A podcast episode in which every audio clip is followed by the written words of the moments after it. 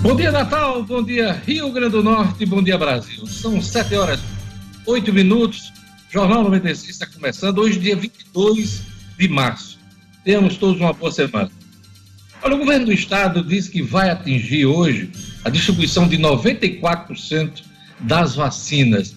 Este é o assunto de Gerlane Lima. Bom dia, Gerlane. Bom dia, bom dia, Diógenes. Bom dia, ouvintes, aos amigos da bancada. Isso mesmo, Diógenes. O Estado se pronunciou aí em relação a uma notícia que circulou nos últimos dias falando que o Estado teria vacinas armazenadas e que não teria distribuído pelo menos metade aí da quantidade de vacinas que recebeu. Então, o, a CESAP emitiu uma nota se justificando e disse que hoje vai atingir essa meta de 94%. Daqui a pouquinho tem mais detalhes sobre esse assunto. O governo do estado anuncia pacote tímido de ajuda ao setor produtivo e os atingidos também pela crise. É o assunto de hoje, de Luciano Kleiber. Bom, bom dia, dia Diógenes. Bom dia aos amigos ouvintes do Jornal 96. Pois é, a governadora Fátima Bezerra ocupou as redes sociais ontem, domingo, para fazer um anúncio de algumas medidas. De uma maneira geral, elas foram consideradas excessivamente tímidas. Daqui a pouquinho a gente comenta. O deputado federal Betinho Rosado tem mais uma vitória do Tribunal Superior Eleitoral. Parece que está confirmando, consolidando mais uh, uma tendência de continuar no mandato. Daqui a pouquinho é o assunto de Marcos Alexandre, na edição de hoje do Jornal 96. Jackson Damasceno, Polícia Civil, investiga caso do adolescente estuprado e morto a pedradas em Caicó.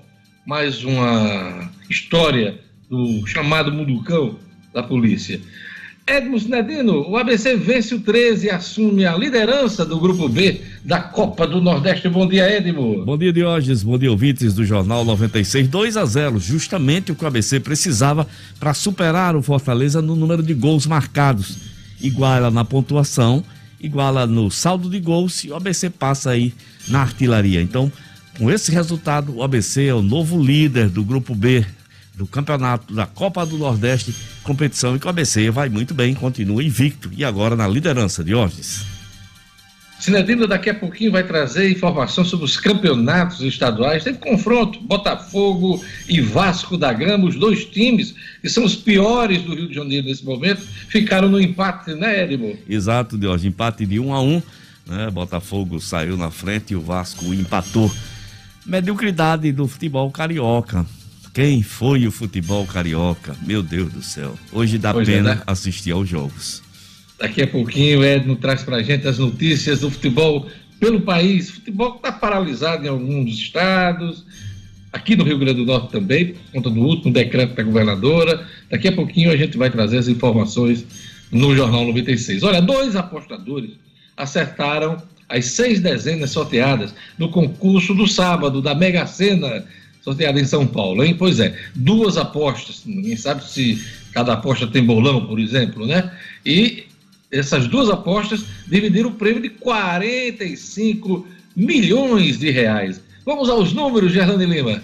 06, 18, 25, 30, 42 e 54. Eu vou repetir: 06, 18, 25, 30, 42 e 54. Gerlando, eu fiz as contas aqui, você sabe qual o valor que cada uma vai levar? Eu vou dizer para você. Diga aí. 22 milhões 779 mil reais. É cada aposta vai levar isso para casa. Agora você pensa que é, o jogo dessa semana, do meio de semana, vai ser fraco? Não vai ser, não. Vai não. A previsão é de 22 milhões também, Geraldo. Para quarta-feira, quarta exatamente. Mais uma oportunidade aí para a gente tentar a sorte, viu, Diógenes? Pois é, eu venho tentando nessas últimas semanas. Gerlane, e quadra, vamos lá. Vamos lá. 169 apostas acertaram a quina, né? Cinco números é, acertaram e levaram aí 21.989 reais, quase 22 mil reais. E quem acertou a quadra foram aí 6.593 apostas e vai levar 805 reais. Pois é, muita gente, né? Dividiu a quina, a quina geralmente você tem aí um número maior, inclusive no prêmio, Verdade. e você tem aí quase, é, aliás, mais de 6.500 pessoas acertaram a, a, quadra. a quadra, né? Exatamente. Então, muita gente chegou perto do, da, da cena, uhum. da Mega Sena, né? Que coisa aí. Então, na quarta-feira teremos aí 22 milhões de reais em sorteio pela Caixa Econômica Federal. Hoje é 22 de março, gente. Dia Mundial da Água, Dia Mundial da Água, Dia de São Zacarias. E eu queria mandar um alô especial hoje para o humorista Gleidson Almeida, de São Gonçalo da Amarante, que está fazendo aniversário hoje. Aquele abraço, Gleidson.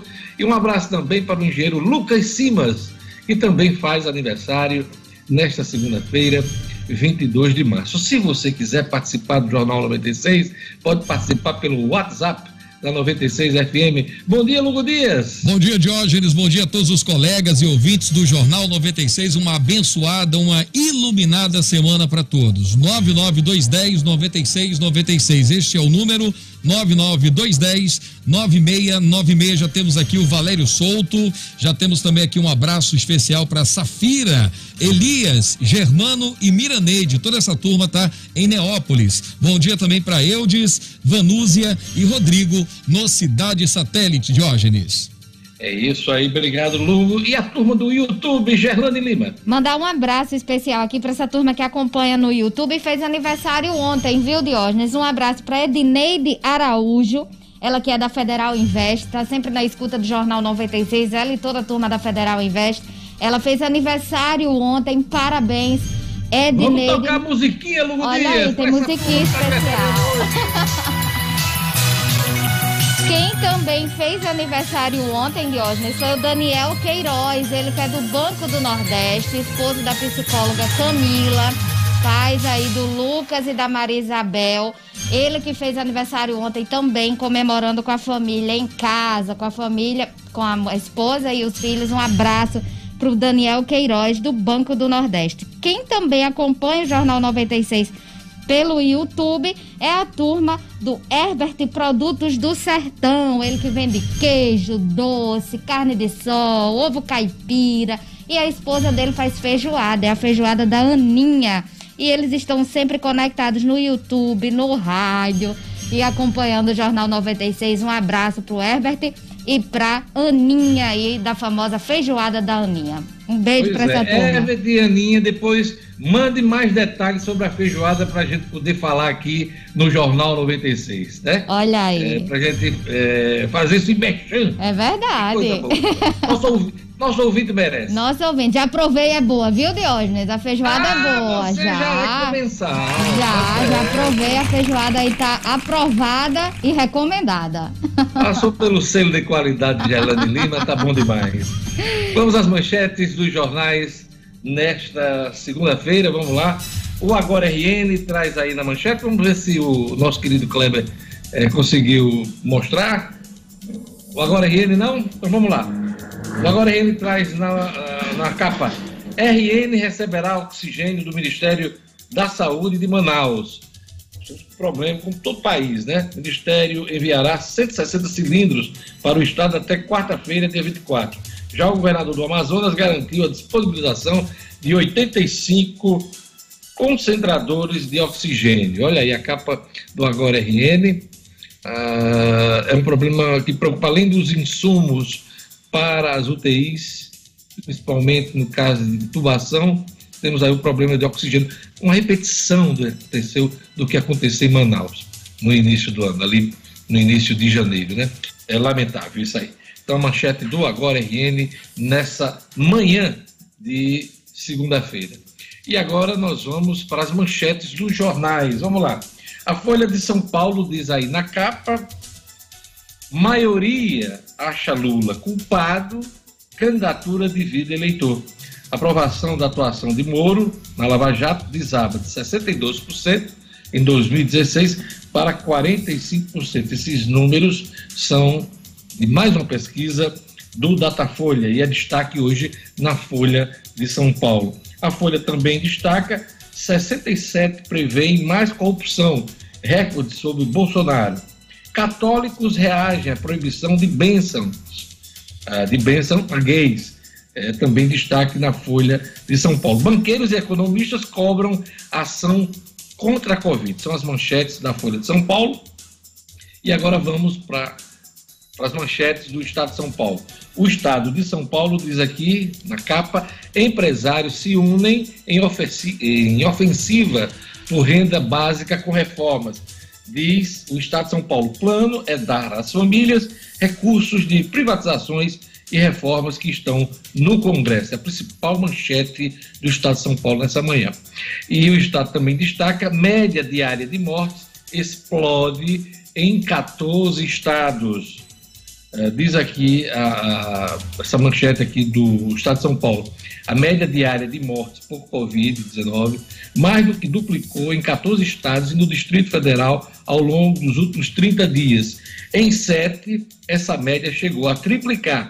Especialistas dizem que o cenário é crítico, influenciado pela variante brasileira e pedem a adoção de medidas mais rígidas. O drama é revelado pelos números do consórcio de veículos de imprensa, que acompanha a evolução da doença. A curva mais acentuada ocorreu no Rio Grande do Sul, onde a média foi de 41% para 250,5%. E eu aproveito aqui para dar os números da pandemia, da pandemia no mundo, ali no Brasil, né? Vamos aqui, total de mortes, 294.115 aqui no Brasil. 294.115 é, pessoas morreram por conta da Covid-19. Estamos batendo aí a casa dos, das 300 mil mortes. E temos é, uma média móvel de mortes, ela é computada nos sete dias, de 2.255. São 2.255 óbitos nos sete dias. Gelane Lima, os números aqui no Rio Grande do Norte e no mundo. Vamos lá. Vamos lá, Diógenes. A CESAP atualizou os números ontem. Foram mais 617 casos confirmados, totalizando 183.907. Com relação aos óbitos aqui no Rio Grande do Norte, são 4.145 no total sendo sete mortes registradas nas últimas 24 horas, isso de sábado para domingo uma em Serra Negra do Norte, uma em Mossoró, uma em Acari, uma em Areia Branca, duas em Lagoa de Pedras e uma em Umarizal. Tem ainda 37 óbitos que foram ocorridos após a confirmação de exame laboratorial. Até sábado eram contabilizados 4.101 mortos e tem ainda 861 óbitos em investigação. Só lembrando que a taxa de ocupação de leitos críticos das unidades públicas de saúde aqui do estado é de 95,9%. Isso foi registrado ontem no início da tarde, por volta de duas horas da tarde. Pacientes internados em leitos clínicos e críticos somam 634. E aí, Diógenes, ontem o Rio Grande do Norte registrou, infelizmente, a marca de 122 pacientes com Covid à espera de um leito de UTI, de acordo com o portal Regula RN. Infelizmente, essa é a nossa realidade. No mundo, são 23 milhões 844 mil 154 casos confirmados e 2 milhões 727 mil 286 óbitos. Obrigado, Gerlane. E agora vamos para o jornal O Globo, o terceiro jornal que a gente sempre mostra aqui no Jornal 96.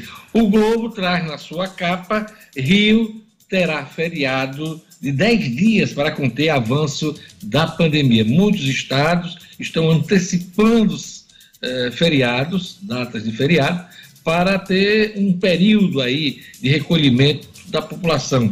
Isso aconteceu em São Paulo, na capital principalmente, uh, o Rio também deve adotar e outros estados do país estão vendo isso, o Mato, o Mato Grosso também. Então, o Rio pretende fechar escolas, mas a prefeitura e o estado não chegam a acordo sobre demais restrições. Também é destaque do Globo, a América Latina tem um terço de mortes e 6% de vacinados. Explode a venda de testes uh, da Covid eh, em farmácias. Né? As pessoas estão correndo para as farmácias para fazer aquele teste, teste rápido que melhorou E isso só tem provocado muita sub, subnotificação. Mas as pessoas têm usado muito o teste rápido da Covid nas farmácias. É, economistas pressionam o governo em carta. E aqui tem uma foto do Bolsonaro ontem, em frente ao Alvorada, cumprimentando apoiadores, e ele disse: enquanto eu for presidente, só Deus me tira daqui. Enquanto eu for presidente, só Deus me tira daqui. São as manchetes dos jornais nesta segunda-feira. E agora nós vamos para as manchetes das principais revistas semanais do país. Gerlane. Veja, doente e mais pobre. Com sucessivos recordes de mortes diárias em decorrência da Covid-19, o retrato do Brasil é o de um país doente. Isto é, o inominável. Bolsonaro vê queda de popularidade à medida que as mortes disparam e o país vira o epicentro global da pandemia. Época, união estável o que a queda de Pazuello revela sobre o poder do centro e a frágil relação entre Bolsonaro e sua base aliada. Carta Capital. Campeão mundial. O Brasil é recordista de mortes por Covid. Na saúde sai um general, entra um médico e nada muda. 7 horas e 24 minutos. Entra um médico? A nomeação não saiu ainda. Não saiu. Pazuello continua ministro que nomeação é essa que não saiu no Diário Oficial? São as coisas do Brasil nesse momento, né? Pois é, vamos conferir a previsão do tempo hoje no Rio Grande do Norte, informações da Clima Tempo, um oferecimento do Viver Marina. Previsão do tempo. Natal, a segunda-feira amanheceu chuvosa e tem previsão de chuva para o resto do dia também. A velocidade do vento no litoral é de 13 km por hora, mínima de 24 e máxima de 31 graus. Em Macau, dia de sol e aumento de nuvens pela manhã, com pancadas de chuva à tarde. À noite, o tempo fica aberto. A umidade máxima do ar é de 79%, mínima de 23 e máxima de 32 graus. Em Nísia, a floresta tem previsão de chuva durante todo o dia e a previsão de qualidade do ar é média, mínima de 24 e máxima de 31 graus. E em Patu, tem previsão de chuva com algumas aberturas de sol. A velocidade do vento é de 17 km por hora, mínima de 23 e máxima de 30 graus. 7 horas e 25 minutos. Olha, quando o assunto é paisagismo e jardins, ninguém vende mais barato do que o Viveiro Marina. Em 2021, o Viveiro Marina segue com promoções que vão de 10 a 50% de desconto. A loja que fica ali em Lagoa Nova, bairro de Lagoa Nova, aqui em Natal, na rua São José. Isso mesmo, preço de atacado só faz quem é produtor. E o Viveiro Marina vende mais barato porque produz. Aproveite todas as plantas da produção do viveiro com desconto de até 50% à vista, hein? E se você preferir, conheça outros planos de venda. Pode pagar em até 10 vezes no cartão de crédito. No Vermarina você encontra grama esmeralda a partir de R$ reais o metro quadrado. Vou repetir, grama esmeralda a partir de R$ reais o metro quadrado. O melhor preço do Rio Grande do Norte, eu garanto, hein? Visite a loja do Viveiro Marina na rua São José e conte com todos os protocolos de biossegurança. Não compre planta sem antes fazer o orçamento no Viveiro Marina. Viveiro Marina, a grife do, pa, do paisagismo. Olha, o governo do estado anunciou um pacote tímido de ajuda ao setor produtivo e atingidos pela crise sanitária. O comentário é de Luciano Kleiber. Economia com Luciano Kleiber. Oferecimento. Unifarma, uma rede genuinamente potiguar que está se espalhando por todo o Nordeste, com farmácias nos grandes centros, interiores e nas periferias, sempre presente onde o povo mais precisa. Quando o assunto for saúde, procure a farmácia amiga. Procure as lojas da rede Unifarma, uma farmácia amiga sempre perto de você. Luciano Clay, os empresários estão considerando um pacote tímido do governo de ajuda? Pois é, Diógenes. A governadora Fátima Bezerra foi às suas redes sociais neste domingo, né, ontem, para fazer o anúncio de um pacote de medidas, e aí ela pegou eh, algumas coisas que, inclusive, já haviam sido anunciadas ao longo da semana, especificamente para o setor de bares e restaurantes.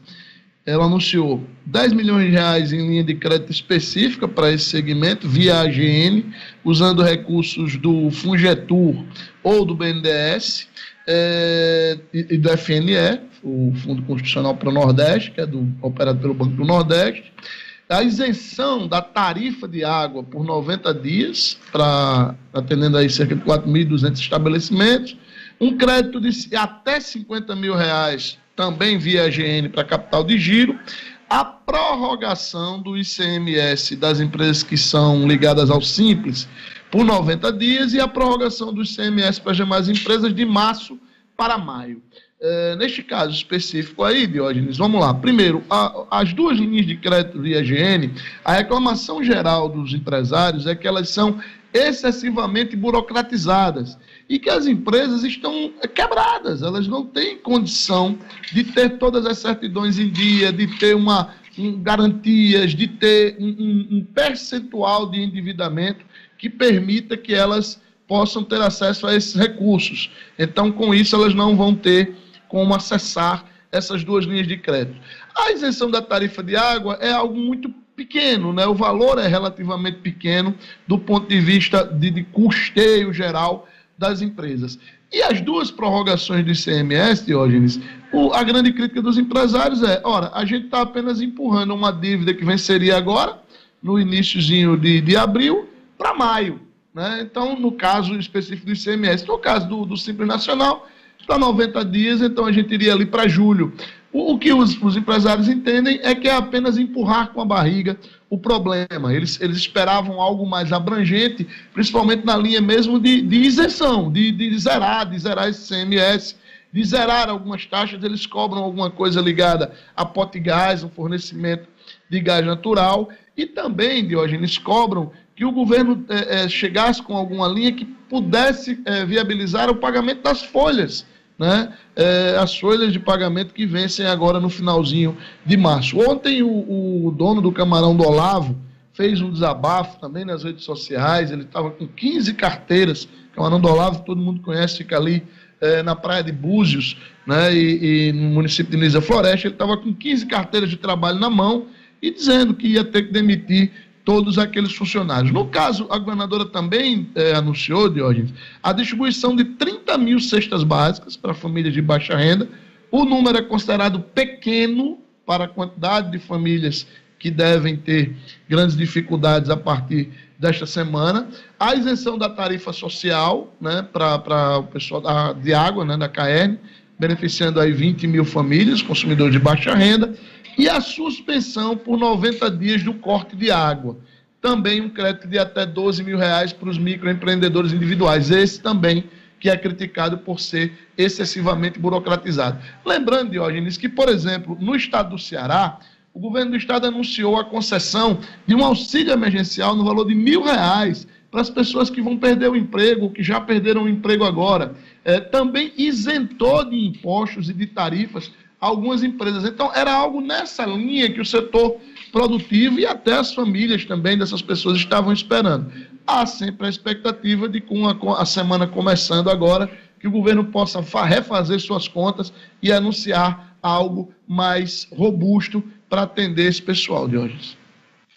Luciano, mais de 500 economistas, entre os quais ex-ministros da Fazenda, como Marcílio Marques Moreira e Pedro Malan, uh, e ex-presidentes do Banco Central, como Afonso Celso Pastore, Armínio Fraga e Ilan Goldfein, assinaram carta pública pedindo lockdown nacional. Chamaram atenção para a negligência do governo, as evidências científicas e para os efeitos da economia. E, de um modo geral, eles pediram mais governo, mais gestão nesse momento em que a gente é, vive duas crises já: uma crise sanitária e uma crise econômica.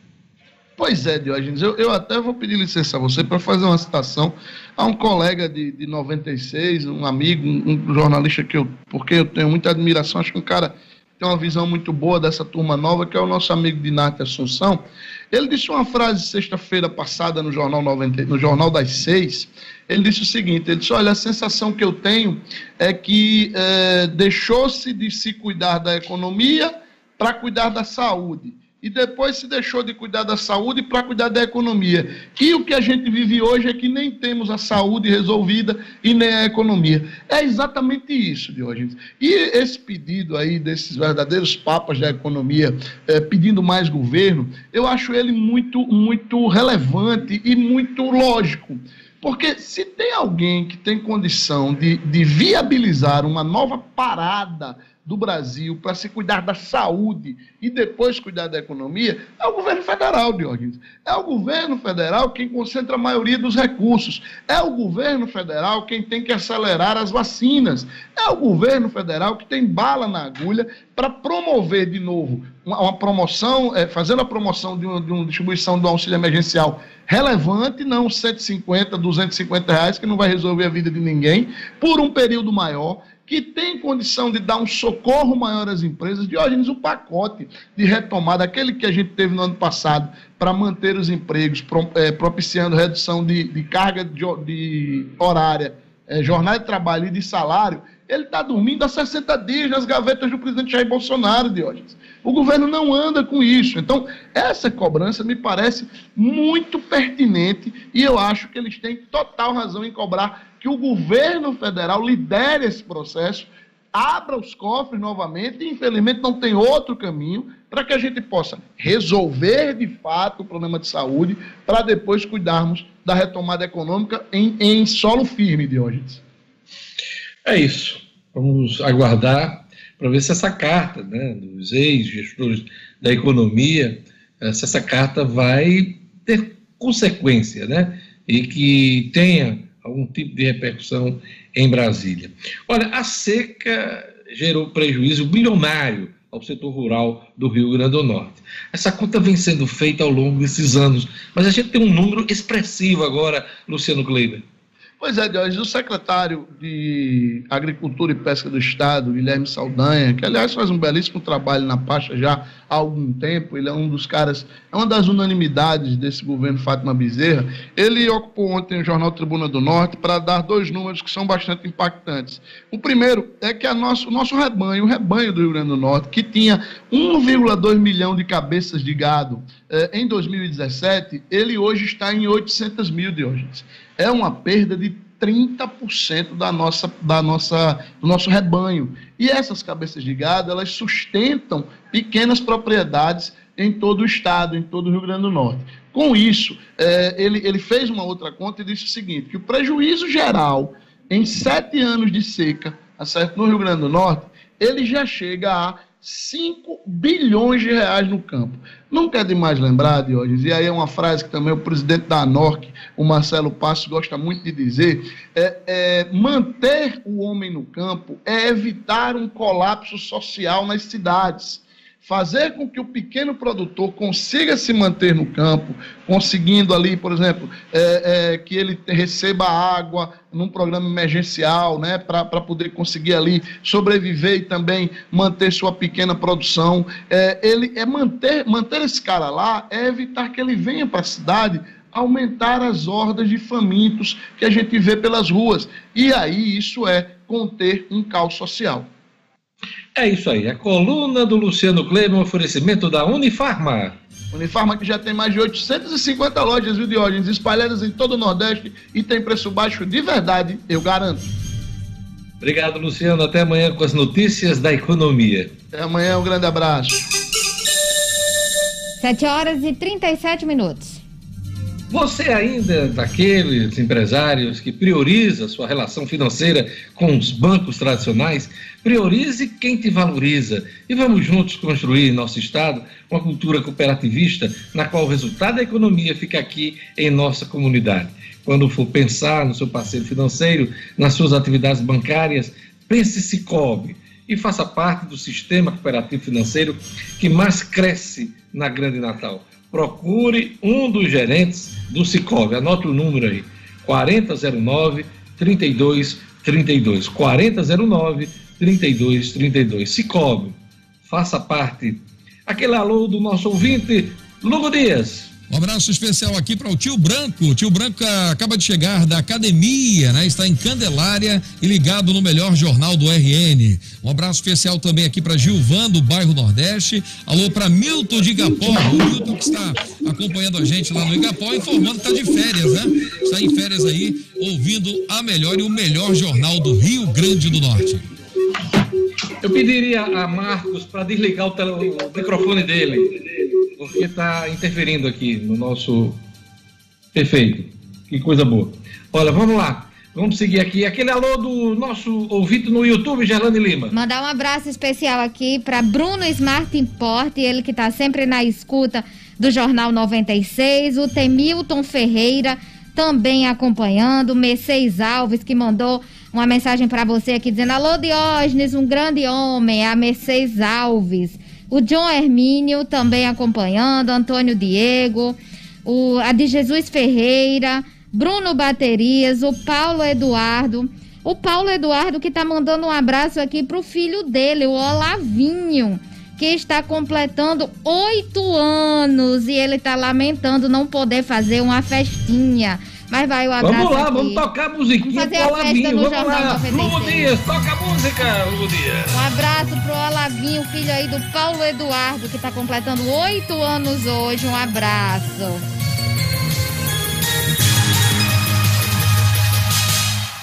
E Coisa temos bacana. aqui. Bacana, temos aqui também uma informação, viu, Diógenes, da Secretaria de Mobilidade Urbana. Mandou uma informação aqui dizendo que o transformador da Coserna estourou e deixou os semáforos apagados na Bernardo Vieira a partir da Rua dos Pegas. Então, os agentes de trânsito, os agentes de mobilidade estão no local para orientar o trânsito, já que os semáforos estão apagados na Avenida Bernardo Vieira. O, o Gerlando, me tira uma dúvida. Essa rua dos Pegas é rua de quem está correndo, É os Pegas, carros, né? ou, ou a turma que pega as meninas, aquele negócio todo, Eu- eu- a rua dos namorados. É rua dos Pegas ou rua das corridas? É Rua Diga aí. dos Pegas mesmo. É porque a, a- a escreveu aqui dos Pegas, mas eu lembrei que pronuncia Pegas. Pegas. Então é um não tem. pássaro, né? Então Esse- não tem pega nenhuma, viu? Isso é, quando você falou, eu imaginei logo aquele casal de namorado perto do muro e tal, aquela coisa, né? Ah, a Rua dos Pés. O que, é que você acha, Lugodinho? Você uma pensou logo grande. no carro ou na- na- nas curvas das meninas? Eu sigo seu raciocínio aí, eu achei que fosse isso. Mas é pegas, pegas. Tá certo. Vamos lá, vamos pro futebol. O ABC vence o 13 e assume a liderança do grupo B da Copa do Nordeste. Edmo Sinedino, bom dia. Esportes com Edmo Cinedino. Vamos lá, Edmo. Pois é, Diógenes, o jogo ontem lá em Campina Grande começou quente. A primeira chance foi do 13 de Campina Grande. Gran defesa eh, do goleiro Hélito evitou o gol. Na sequência, o ABC teve duas chances, uma com o William e sete, outra com o Alisson, desperdiçou. Mas na terceira oportunidade, o atacante Michael Douglas, o artista de Hollywood, Michael Douglas, avançou pela esquerda, fez bela jogada e abriu o placar para o ABC.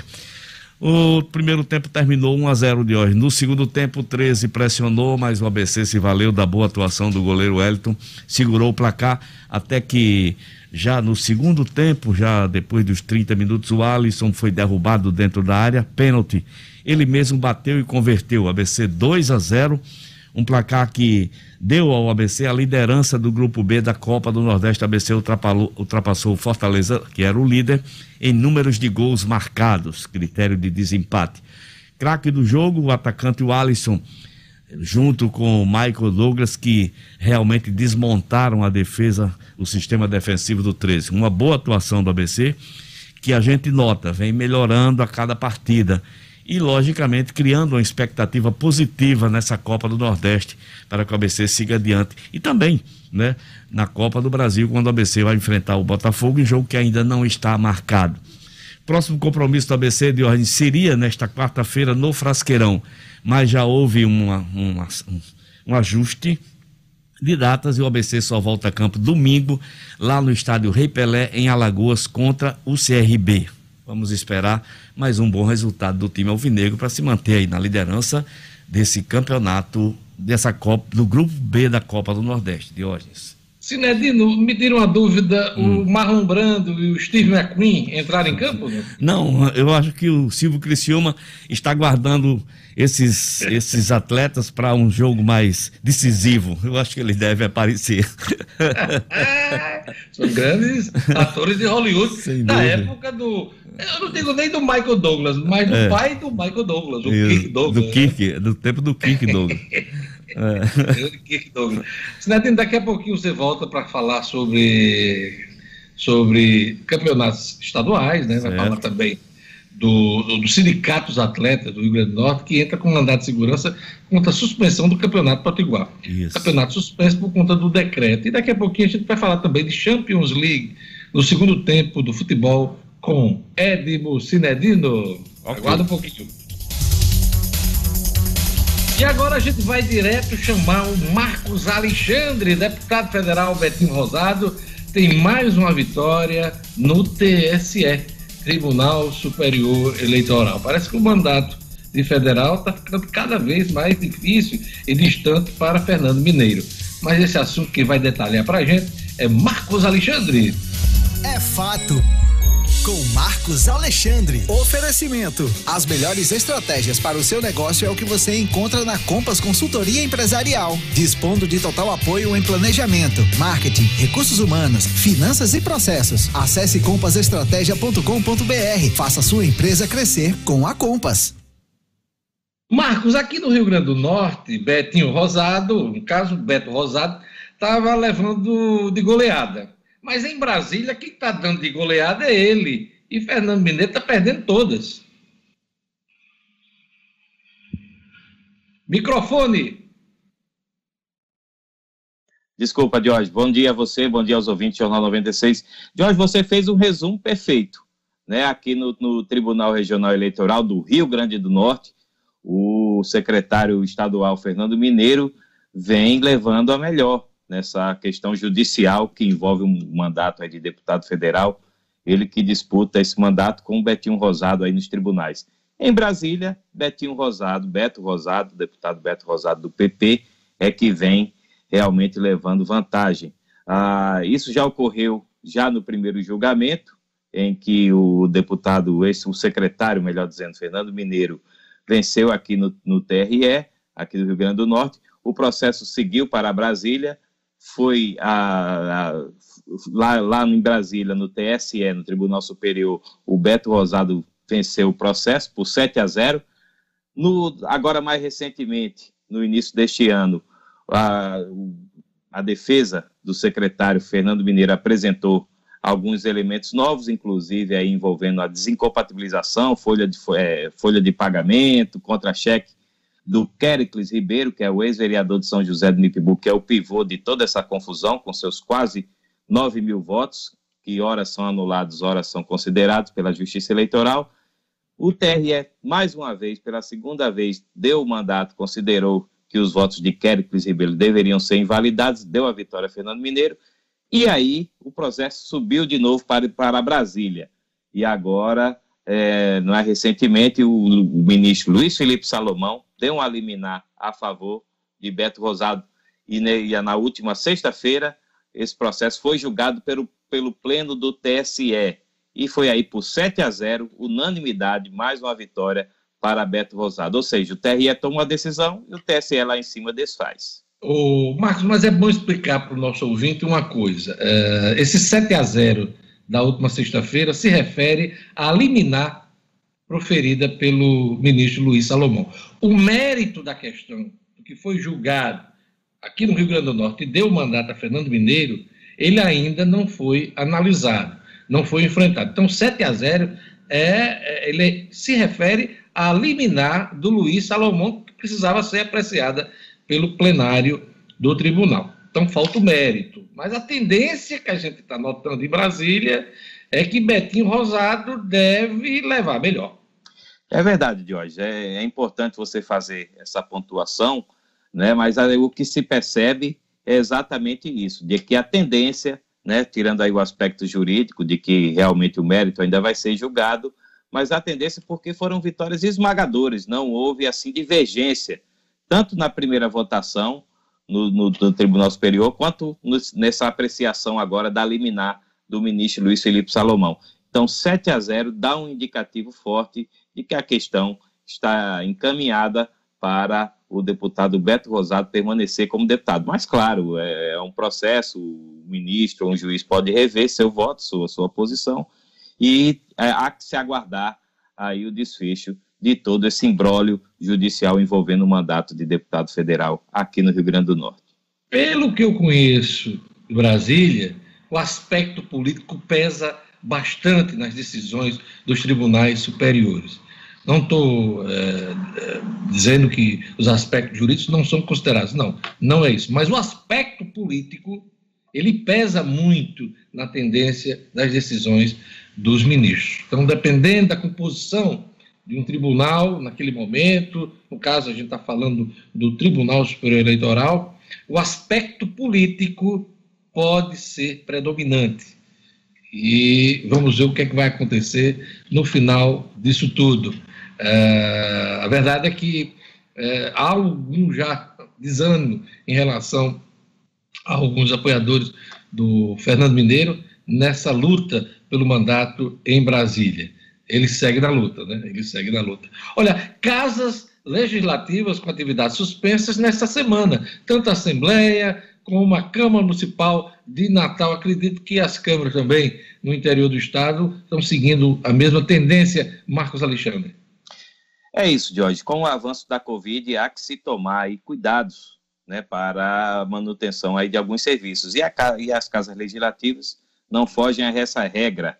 Né? Tanto aí que a Câmara Municipal de Natal, por exemplo, suspendeu todas as suas atividades até o próximo dia 2 de abril, seguindo aí o decreto uh, adotado na semana passada, em vigor desde o último sábado pelo governo do estado e também pela Prefeitura de Natal. Então a Câmara não vai nem se reunir para sessões, a não ser que haja aí alguma necessidade de uma sessão extraordinária. Mas a princípio nem aquelas sessões remotas a Câmara vai, a Câmara Municipal vai realizar. A Câmara Federal, a Câmara dos Deputados, o presidente Arthur Lira também decidiu que vai realizar apenas sessões remotas, não dará acesso a pessoas, a visitantes na Câmara também até 2 de abril. Na Assembleia Legislativa aqui do Rio Grande do Norte vai ser um pouco diferente. Né? Eles vão seguir o formato aí das sessões virtuais, com o, o, o presidente Ezequiel Ferreira estando presente né, na, em plenário, comandando as sessões, e os demais deputados participando é, virtualmente né, por ferramentas aí digitais. Então, é, é, as, as câmaras, muitas câmaras no interior também vão seguir esse formato, como Mossoró, por exemplo. E aí, claro que, que é preciso, a gente reforça que é preciso tomar cuidado com medidas restritivas nesse momento. Marcos, é, com a popularidade em queda, Bolsonaro faz ameaça. Só Deus me tira daqui. A exclamação enfurecida foi feita por Jair Bolsonaro diante de uma aglomeração na porta do Palácio Alvorada, desta vez para celebrar 66 anos do presidente de máscara, ele estava de máscara, Bolsonaro voltou a criticar as medidas de restrição adotadas por governadores e prefeitos e disse em tom de ameaça: estão esticando a corda, faço qualquer coisa pelo meu povo. Esse qualquer coisa é o que está na Constituição, no nosso direito de ir e vir. O presidente sacou ainda outra velha ameaça. Contem com as Forças Armadas pela democracia e pela liberdade. O Tribunal de Contas da União vai analisar pedido para que Bolsonaro se afaste de decisões sobre o Ministério da Saúde. É, Jorge, essa é uma proposta do subprocurador-geral do Ministério Público, junto ao Tribunal de Contas da União, Lucas Furtado, né, que quer realmente que o presidente Jair Bolsonaro se afaste das funções administrativas e, hierárquicas sobre os ministérios da saúde, também da economia e da casa civil. Veja só, tira praticamente todos os poderes do presidente e os repasses, segundo a proposta aqui do subprocurador Lucas Furtado, para o vice, Hamilton Mourão, né? Porque, segundo, segundo ele, o presidente né, está tendo uma atuação desastrosa. Né? Ele não, não usa essa palavra, essa palavra é minha, mas a, a essência é essa, porque o, o presidente não vem aí dando sequência às decisões, não, não vem dialogando, e essa bravata aí que você citou agora há pouco mostra bem isso. não há, não há, não há prazo né, para que o TCU, para que o Tribunal de Contas da União é, julgue esse pedido. Né? E aí a gente imagina também que dificilmente vá adiante, porque seria realmente uma medida drástica afastar o presidente por determinação de um Tribunal de Contas, afastar o. Mas chamar atenção porque é, é, é, é exatamente pelo inusitado né, de, que, de afastar um presidente de comandar seu ministério e passar esses poderes para o, para o vice. Mas vamos acompanhar e ver como é que esse assunto se desenrola. É, o pedido chama atenção, mas não tem nenhuma possibilidade de ser decidido de ter alguma efetividade. É, é, Marcos Alexandre, não tem a mínima condição de tirar os poderes do presidente da República. Goste ou não, após ou não o presidente da República, ele foi eleito legitimamente nas últimas eleições, com mais é de 57 milhões de votos. Então é preciso respeitar a eleição do presidente, apesar de que às vezes ele tem atitudes, muitas atitudes, que desrespeitam o próprio cargo, né? Então essa é a avaliação. Agora, se a situação de Jair Bolsonaro não é confortável, o mesmo poder, é, o mesmo pode ser dito sobre o ex-presidente Lula, viu? Segundo o Datafolha, hoje, 57% dos brasileiros consideram que ele cometeu os crimes de que é acusado na Lava Jato. E 51% né, criticam a decisão do ministro do STF, Edson Fachin, que anulou os processos contra Lula. Para 51%, o líder do PT não deveria ser candidato nas eleições de 2022. Apesar da decisão de Faquim, apesar de, do restabelecimento dos direitos políticos de Lula, há muita controvérsia e muita gente ainda uh, né, acreditando, achando, opinando que o presidente cometeu seus crimes. 57% dos brasileiros consideram que Lula cometeu os crimes, Marcos Alexandre. É, um número expressivo, Diógenes, é indicativo aí de que também, é, se Bolsonaro tem muitos questionamentos, o ex-presidente Lula também tem e continua, está bem vivo aí na memória dos brasileiros, né? Tudo aí que o presidente passou, né? Inclusive a prisão, a, acusações sérias aí de, de corrupção, né? Ah, essa situação está aí bem vívida na memória dos brasileiros. Então é, é mais um é mais um, um, ingrediente aí que engrossa esse caldo da sucessão de 2022, né? Uma sucessão que permanece aí, é, digamos assim, em aberto, apesar de toda a polarização que existe, há uma carência nítida da população e essa pesquisa é mais um indicativo disso, há uma carência de uma liderança que possa aí mobilizar uma parte da população que não se sente representada nem pela extrema-direita e nem pela extrema-esquerda. Então, Diógenes, é, é, é, interessante esse número aí que você traz da pesquisa do Datafolha. A super coluna de Marcos Alexandre, um oferecimento da Compass Consultoria Empresarial. É isso, Diógenes. A inovação e estratégia de mercado você encontra na Compass Consultoria Empresarial.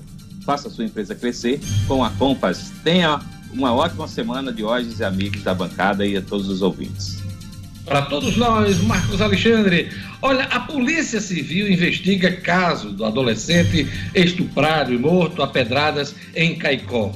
Este é o assunto de Jackson Damasceno na Ronda Policial. Polícia com Jackson Damasceno, o da massa. Oferecimento: Casa da Cerca. Na Casa da Cerca você tem grandes promoções e lançamentos para transformar o seu lar em uma casa inteligente. Interruptor Wi-Fi, tomada Wi-Fi, motor para portão, câmeras, sensor de fumaça, de presença e muito mais. Procure Casa da Cerca nas redes sociais. Anote Casa da Cerca. Casa da Cerca para a sua vida.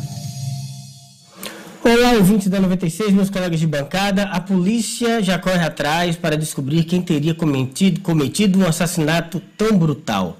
Na última sexta-feira, o Leandro Lima da Costa, de 15 anos, um garoto muito bacana, segundo informações lá de Caicó, foi estuprado e em seguida assassinado a pedradas. A mãe dele conta a Aline Murielli que é de 31 anos, que ele saiu de casa por volta das 7 da manhã, dizendo que ia pegar uma égua no mato. Ele gostava de animais, cavalos, égua, alguma coisa assim, um, um jumento, alguma coisa assim. E que ele iria pegar, fa fazer a pega desse animal no mato e não foi mais visto. O corpo dele foi encontrado horas depois do desaparecimento, com marcas de violência, com, com indícios claros de, de, de, de, violência sexual e morto a pedradas, a pancadas. A Polícia Civil de Caicó investiga o caso, a sociedade local está absolutamente chocada e a gente aguarda o desfecho dessa história. Uma outra história que a gente está trazendo nessa segunda prisão muito interessante, acontecida na noite de ontem em Mossoró. Aleph Ítalo Souza de Oliveira, de 19 anos, foi abordado pela Polícia Militar na saída do culto. Ele estava orando quando foi abordado por policiais militares e recebeu voz de prisão. Isso na Avenida Alberto Maranhão, no bairro Barrocas, em Mossoró. Isso porque ele tem uma condenação por roubo, assalto e era considerado da, foragido da justiça. Tinha mandado em aberto, a polícia recebeu a informação de que ele estava lá e ele foi preso na saída do culto. Informações dos policiais ainda é que ele responde por uma série de crimes e apesar da relativa pouca idade, 19 anos, era considerado um dos assaltantes mais perigosos de Mossoró. São as notícias desta segunda-feira. A gente volta pedindo bênçãos a esta semana. Um grande abraço a todos e até amanhã. Jornal 7 horas e 59 minutos. É isso aí, Jackson Damasceno volta amanhã com a ronda policial. E é, Paulo Saldanha, é, o dono do Ver Marina, meu amigo, sempre me manda, é uma pessoa muito católica, me manda mensagens de força é, no dia. E ele mandou uma que eu vou compartilhar com vocês. A Bíblia diz que temos que abençoar uns aos outros para que assim possamos viver em amor. Por isso, compartilhe essa mensagem. Hoje é dia de abençoar. Eu abençoo você, abençoo teu coração, tua vida, tua saúde, teu lar, tua família, teu trabalho, tuas finanças e teus projetos, em nome de Jesus. Amém. Então, essa é a mensagem do nosso querido Paulo Saldan.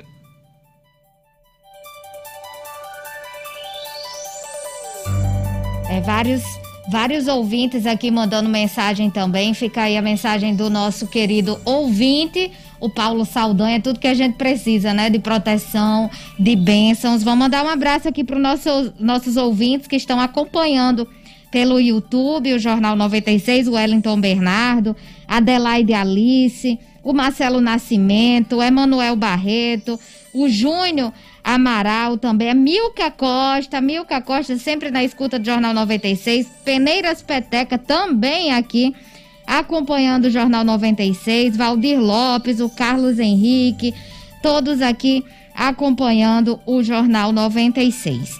E eu vou comentar agora sobre o governo do estado. O governo do estado que disse que vai atingir hoje, vai atingir hoje a distribuição de 94% das vacinas. A Secretaria Estadual de Saúde Pública emitiu uma nota de esclarecimento sobre a notícia de que o Rio Grande do Norte seria o segundo estado do país com menor quantidade de vacinas distribuídas e que teriam vacinas armazenadas. O governo se pronunciou sobre essa notícia que circulou referente a uma consulta feita à plataforma do Ministério da Saúde, que faz esse acompanhamento, onde mostra que o RN distribuiu menos da metade das doses recebidas. Segundo a plataforma, lá aponta 45,2%, ficando atrás apenas de Roraima, que só distribuiu 37,5%. E este percentual está abaixo da média nacional, que é de 76,3%. Segundo a plataforma, o RN já recebeu pouco mais de 470 mil doses e repassou as 167 cidades potiguares 212 mil doses dos imunizantes. Daí o Estado se pronunciou e disse em nota, através da CESAP, que realiza a distribuição das doses da vacina contra a Covid da forma mais rápida possível, prioritariamente em até 24 horas após a chegada ao Estado. E o Rio Grande do Norte, ainda de acordo com a nota, recebeu, incluindo a remessa do último sábado, 470.540 doses de vacina contra a Covid-19. Contando com a remessa que será entregue a partir de hoje, segunda-feira, dia 21, a CESAP terá distribuído aí 444.027 doses, totalizando, totalizando 94,36% das vacinas recebidas.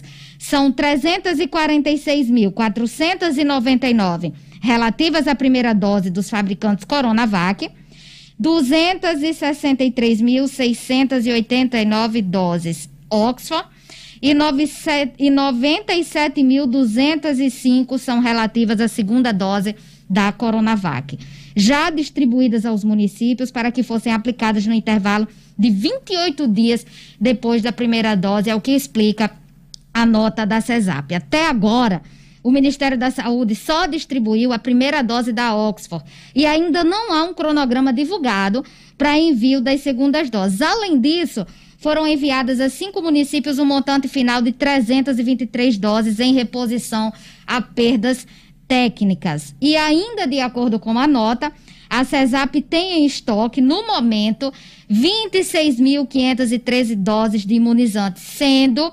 20.900 para a segunda dose da Coronavac, que aguarda um prazo adequado para distribuição e em torno de 5.600 doses de reserva técnica para caso exista alguma perda operacional. Até o momento, se visualiza aí 222.331 doses aplicadas aqui no Rio Grande do Norte no sistema RN mais vacina, o que alcança 63% do público-alvo prioritário da primeira fase do plano de imunização. E aí o governo explicou que a defasagem de quantitativos nos municípios se deve aí pela velocidade de inclusão dos dados no sistema que alguns municípios não apresentam, aí alguns municípios não se apresentam satisfatório, que as doses que aparecem como aplicadas no sistema RN mais vacina é de responsabilidade dos municípios. Essa foi a justificativa do governo sobre o quantitativo. Lembrando, Diógenes e ouvintes, que Natal continua imunizando idosos de 75 anos e mais, mas o Ministério da Saúde mudou agora a orientação e liberou as vacinas armazenadas para uso como primeira dose. Então, teremos, ou pelo menos deveremos ter, a partir de hoje, um novo calendário para uso dessas vacinas armazenadas. A Tribuna do Norte chegou a fazer um levantamento, trouxe uma matéria nesse final de semana, mostrando que Natal é a capital do Nordeste que menos avançou na vacinação de faixa etária. No último sábado foi iniciada aqui a imunização de idosos a partir de 75 anos. Maceió e João Pessoa, por exemplo, são as mais avançadas. E aí já vacinou idosos a partir de 68 anos, seguido de Recife, Teresina, Salvador, Sergipe, Fortaleza e São Luís. Então, muita gente questionando por que não avança na faixa etária, já que neste último no último final de semana, por exemplo, os postos de vacinação para idosos de 75 anos e mais estavam vazios. E segundo a prefeitura, essa vacinação ela segue de acordo o quantitativo recebido. Na noite de sábado, eram 71.796 doses aplicadas na capital. No domingo, 1.831 idosos com 75 anos haviam sido vacinados nos três postos abertos durante o final de semana. E a CESAP também se pronunciou em relação a esse cronograma e disse que segue rigorosamente o Programa Nacional de Imunização. Enfim, Ontem, o Ministério da Saúde autorizou que todas as vacinas armazenadas pelos estados e municípios para garantir a segunda dose sejam utilizadas imediatamente como primeira dose para ampliar o número de vacinados no Brasil e a gente aguarda aí um novo calendário, já que essa medida já vinha sendo aí estudada e agora sim foi oficializada e foi liberado. Diógenes. É isso aí, Gerlane Lima. Daqui a pouquinho, Gerlane vai falar com a gente sobre, sobre e-mails falsos sobre o IR nesse momento, né? Por conta desses vazamentos de dados, tem de todo tipo de tentativa para pegar você, pegar, o, no caso, o contribuinte. Então, daqui a pouquinho, Gerlane vai trazer informações para a gente nesse sentido. Eu queria mandar um alô para o nosso ouvinte, Lugo Dias. Vamos aqui registrando um abraço especial, Diógenes, para nosso amigo. Ele está agora informando para gente e se encontra lá em Riacho do Brejo, Riacho do Brejo que é município de Monte Alegre, é o Batista, um abraço pro Batista, um abraço também a todos aqui em, na cidade de Lagoa de Velhos, é o Cláudio Gracino, ouvinte assíduo do programa, um abraço a todos em Lagoa de Velhos, a toda a região, Potengi também, Alcileide Zezeira mandando um abraço especial para o amigo Alex do Uber, também ouvindo o Jornal 96.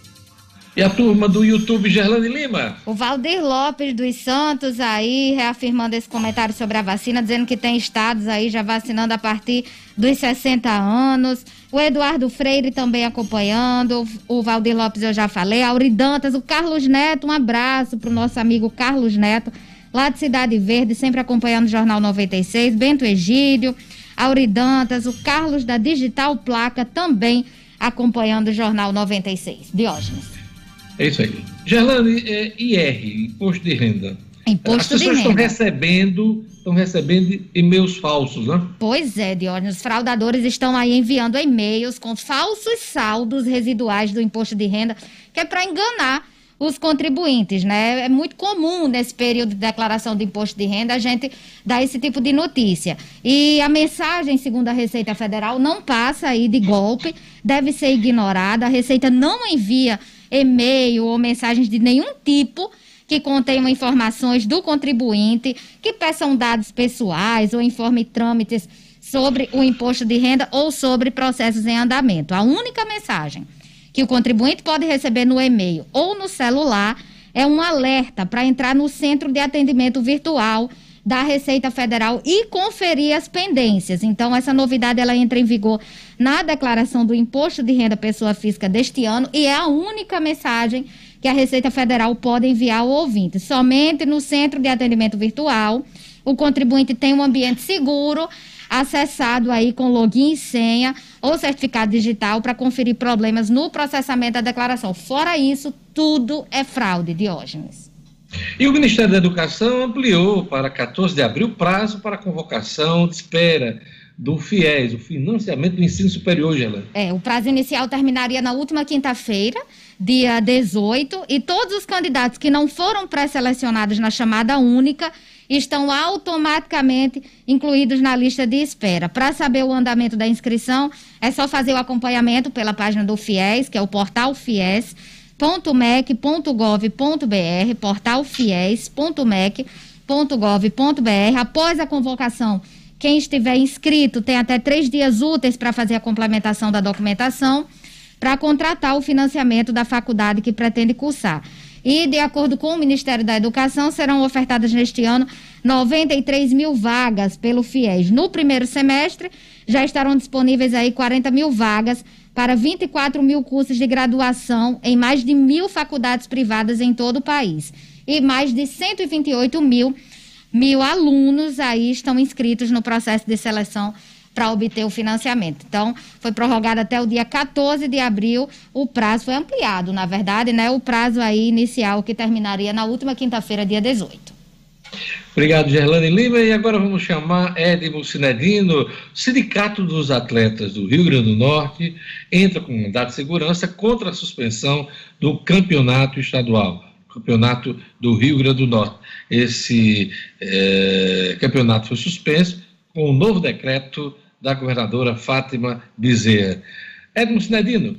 Exato, Diógenes. O presidente do Sindicato dos Atletas Profissionais do Rio Grande do Norte, o Felipe Augusto Leite, eh, entrou com um mandado de segurança eh, pedindo, uh, pedindo a suspensão né, desse decreto sobre a, pedindo a suspensão da paralisação do nosso campeonato estadual.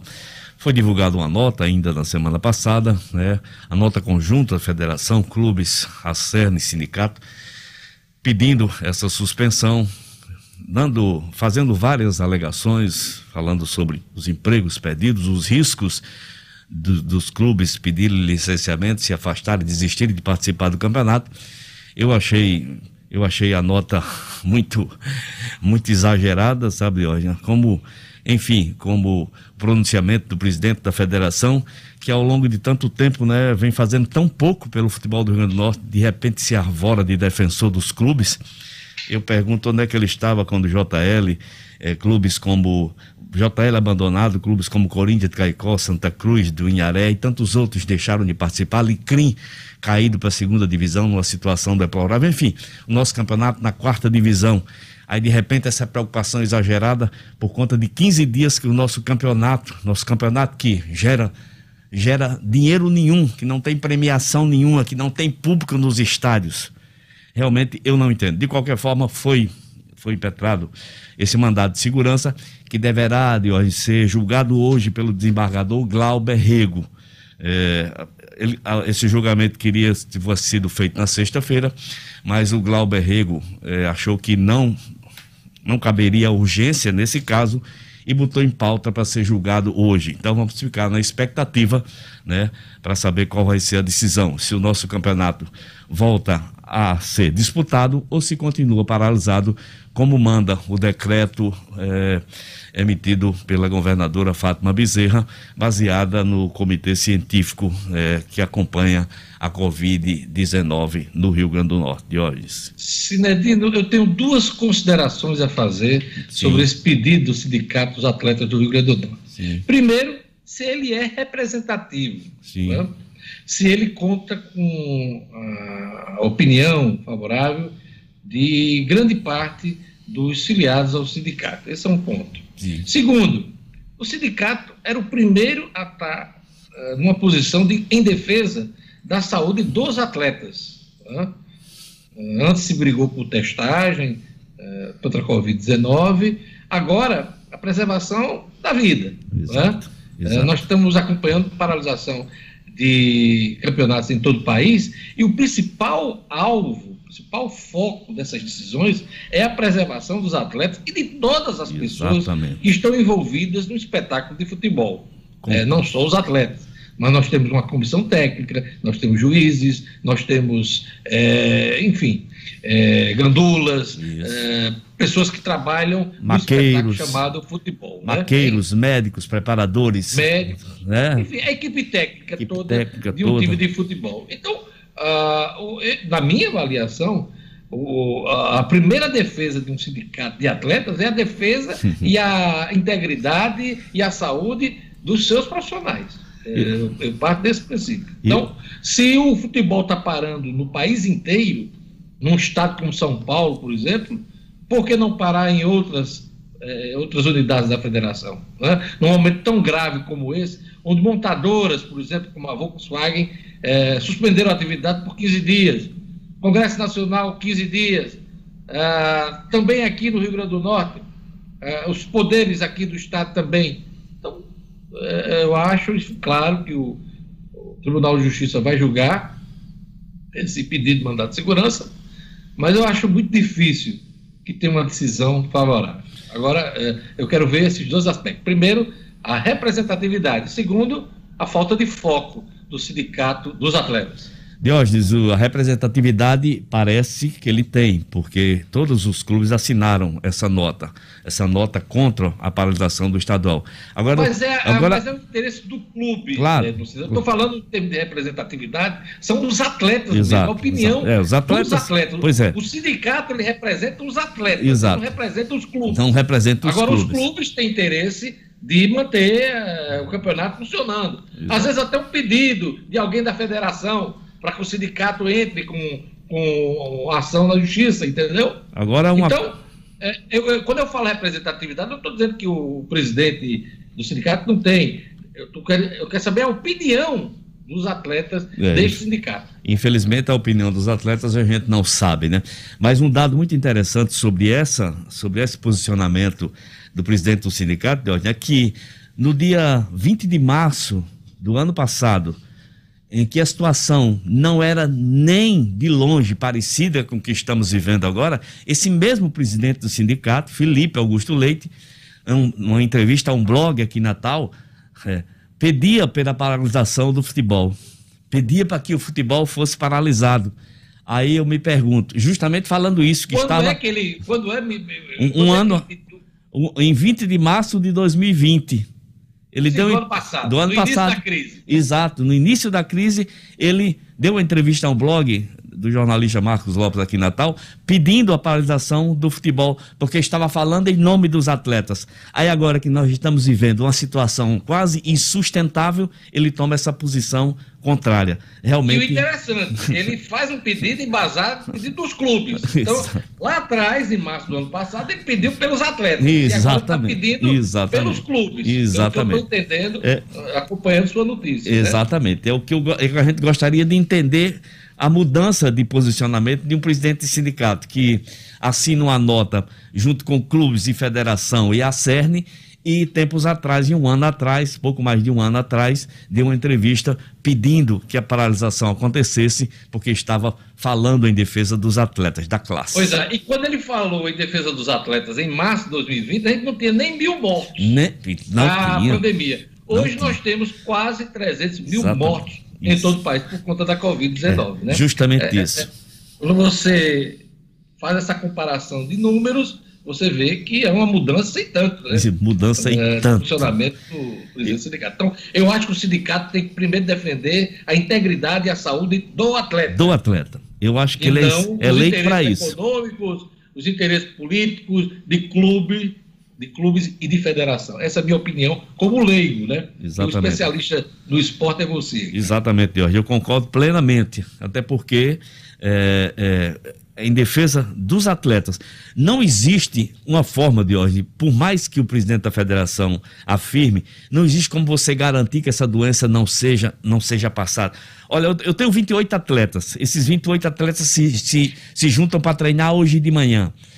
Termina o treino às 11 horas da manhã, cada qual vai para sua casa. Se representam às 4 horas da tarde. Quantas pessoas desses 28 atletas eh, já conversaram, já conviveram nesse espaço?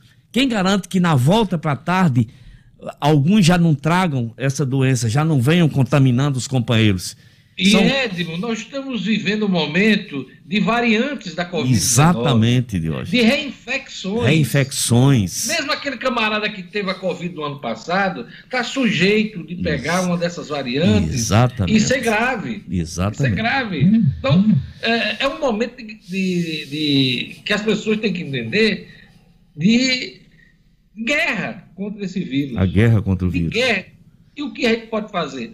A vacina, que ainda continua muito lento nesse país, e as medidas aí que todo mundo já conhece, o uso de máscara, álcool gel, higienização e, se possível, né, mu- muita gente não pode, precisa trabalhar, precisa vender alguma coisa para levar o pão nosso de cada dia, é, precisa trabalhar, sair de casa. Exato. Se possível, manter o distanciamento social, evitar festas, evitar aglomerações. Essa, essa é a receita desse momento. Sem vamos dúvida. acompanhar esse caso aí. é, vamos ver o que é que o Tribunal de Justiça vai decidir sobre esse pedido do Sindicato dos Atletas do Rio Grande do Norte é, para suspender aí a decisão de cancelamento, pelo menos momentâneo, temporário, do campeonato estadual. Exato. É, por último, definidos os confrontos Isso. das quartas de final da Champions League. É isso, Diógenes. Definidos os confrontos na, sexta-feira, né, na sede né, da UEFA, eh, ficou definido que os jogos, eu já divulguei aqui, serão realizados eh, entre 6 e 14 desse mês, de, no mês de abril. Eh, Manchester City vai enfrentar o Borussia Dortmund, eh, datas 6 e 14, e daí volta. Ah, eu- vou, vou, vou dizendo os jogos e, e- e dando um pitaco. Eu acho que o Manchester City passa pelo Borussia. O Bayern joga contra o PSG no- nos dias 7 e 13 de 4. Esse confronto aí, o Bayern é mais time, então eu vou cravar o time do, do ministro Lewandowski. O Porto enfrenta o Chelsea nos dias 7 e 13. Eu acho que o time inglês é mais forte que o Porto, porque o Porto entrou de gaiato nesse navio, podemos dizer assim, entre esses oito melhores. Real e Liverpool o- é, apesar de torcer muito pelo Real, é, por conta do- dos jogadores brasileiros, o Vinícius Júnior, o Casimiro, eu acho que o Liverpool, que não está numa grande fase, mas ainda é mais time, o Real é um time que oscila demais. Esses jogos serão ida 6 e a volta dia 14. Só tem definido, claro, de hoje na final, para dia 29 de maio, em Istambul, na Turquia. Então são esses os confrontos das quartas de finais. Vamos acompanhar essa grande competição. Será que esse vai dar para o, o PSG de Neymar esse ano, enfim, tá difícil. O Neymar que voltou a jogar ontem, entrou no segundo tempo na vitória do PSG. Diógenes. É isso aí. Antes da última notícia do Jornal 96, eu queria lembrar uh, o Diálogos no Minuto especial, hein? Debates sobre o desenvolvimento econômico e social da nossa gente. Uh, o evento vai acontecer na próxima quinta-feira, dia 25 de março, às 10 horas, ao vivo, hein? Você vai acompanhar no meu canal no YouTube, Diógenes Dantas no Minuto. Escreve lá, se inscreva lá, youtube.com/barra Diógenes Dantas. Se inscreva, acione o sininho para novos vídeos e conteúdos do canal. E na próxima quinta-feira a gente vai abordar os desafios enfrentados pelo Rio Grande do Norte na pandemia da Covid-19. Meus convidados, Maura Sobreira, secretária adjunta de saúde aqui do Rio Grande do Norte, e o Ricardo Valentim, coordenador do LAIS, da Universidade Federal do Rio Grande do Norte. Não perca, hein? Ao vivo, 25 de março, às 10 da manhã, no meu canal no YouTube Diálogos no Minuto Especial. Os desafios enfrentados pelo Rio Grande do Norte na pandemia da Covid-19. E vamos à última notícia do Jornal 96, na voz marcante e suave de Gerlane Lima. Vamos trazer mais notícias aí sobre a pandemia, de hoje, sobre os registros aqui no Rio Grande do Norte, que fica como alerta para cada um de nós. O Rio Grande do Norte aí cresceu, registros de mortes cresceram aí 27,68% aqui no estado. Entre os dias 14 e 21 de março deste ano, já até ontem, a Secretaria de Estado da Saúde Pública, a CESAP, registrou a, a ocorrência de 226 mortes provocadas pela Covid no Rio Grande do Norte. Esse número é 27,68% superior ao quantitativo tabulado entre os dias 15 e 22 de junho do ano passado, considerado até então o pior momento da pandemia do novo coronavírus aqui no Rio Grande do Norte. Ontem, o estado atingiu a marca de 4.145 mortes causadas pela, causadas pela Covid e a tribuna traz aí um comparativo que é quase aí 11 aviões do modelo 747, o segundo maior do mundo, com capacidade para transportar 386 passageiros que tivessem caído e nenhum dos ocupantes sobrevivido. Traz esse comparativo para a gente ter ainda mais noção do quanto é chocante. Infelizmente. É isso aí, obrigado, Gerlando Lima. Só uma última informação: vacinas fornecidas pelo consórcio COVAX, da Organização Mundial de Saúde, chegaram, desembarcaram ontem em Guarulhos, São Paulo. É mais um reforço na vacinação do país. Que bom. Obrigado a todos, uma boa semana uh, de trabalho, de paz, saúde. Amanhã estaremos de volta com o Jornal 96. Até amanhã. tchau. tchau. Tchau.